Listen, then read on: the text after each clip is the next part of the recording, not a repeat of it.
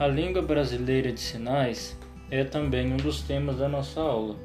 É importante que nós conheçamos um pouco mais porque a língua brasileira de sinais é uma disciplina obrigatória hoje em todas as graduações.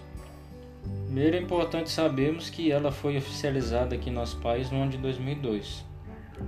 Mas a língua de sinais ela tem uma origem bem anterior. Ela remonta à pré-história.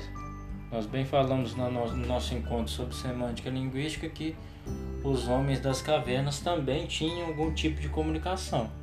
E essa comunicação é uma comunicação gestual que então facilitava a comunicação entre eles.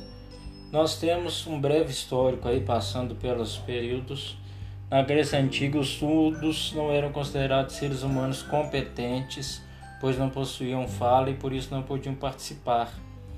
Em Roma, por exemplo, eles eram privados dos seus direitos. Na Idade Média, considerava-se que os surdos não possuíam uma alma imortal, porque não podiam pronunciar os sacramentos.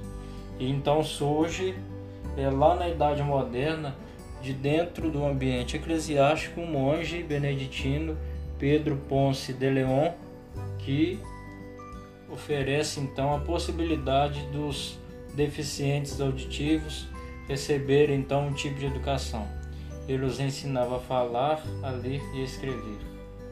Então, ele introduziu certas práticas, certas técnicas que fazem com que eles conhecessem, os deficientes conhecessem um pouco mais e pudessem então ter uma forma de se comunicar.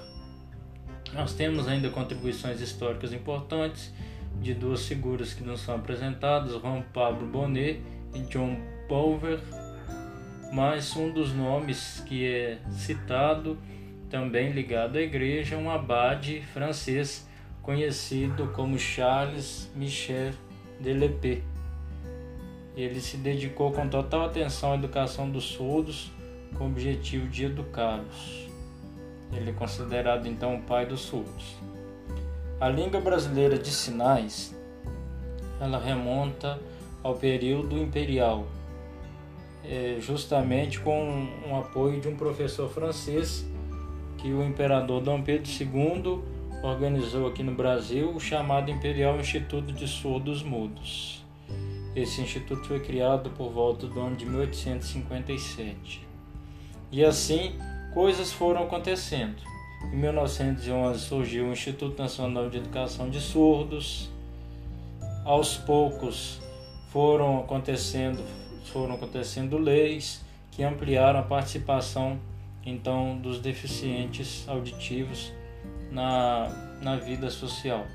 A Constituição de 88 já menciona e a Lei de Diretrizes Bases da Educação de 1996 reconhece então a língua brasileira de sinais dentro do sistema linguístico. Dentro das suas principais características é importante nós é, nos atentarmos à ideia da, da modalidade gestual visual, uma organização gramatical própria. E essa linguagem é, de sinais é que possibilita né, um meio de inclusão para que aqueles que possuem então essa deficiência possam ser inseridos é, no meio social. Por isso a ideia de que muitas pessoas devem conhecer, é a ideia de colocá-la em todos os cursos de graduação é uma possibilidade de fazer com que aqueles que se formam para a vida profissional, seja no magistério, seja em outros setores, possam conhecer um pouco mais e possam lidar com mais tranquilidade diante dessas situações, entendendo que as deficiências não tornam as pessoas é, privadas da convivência social e da vida de forma geral. Elas são pessoas que merecem seu respeito e que contribuem ao seu modo, como todas as outras pessoas também, para a formação do país e para a formação da sociedade, enfim, da comunidade na qual ela participa.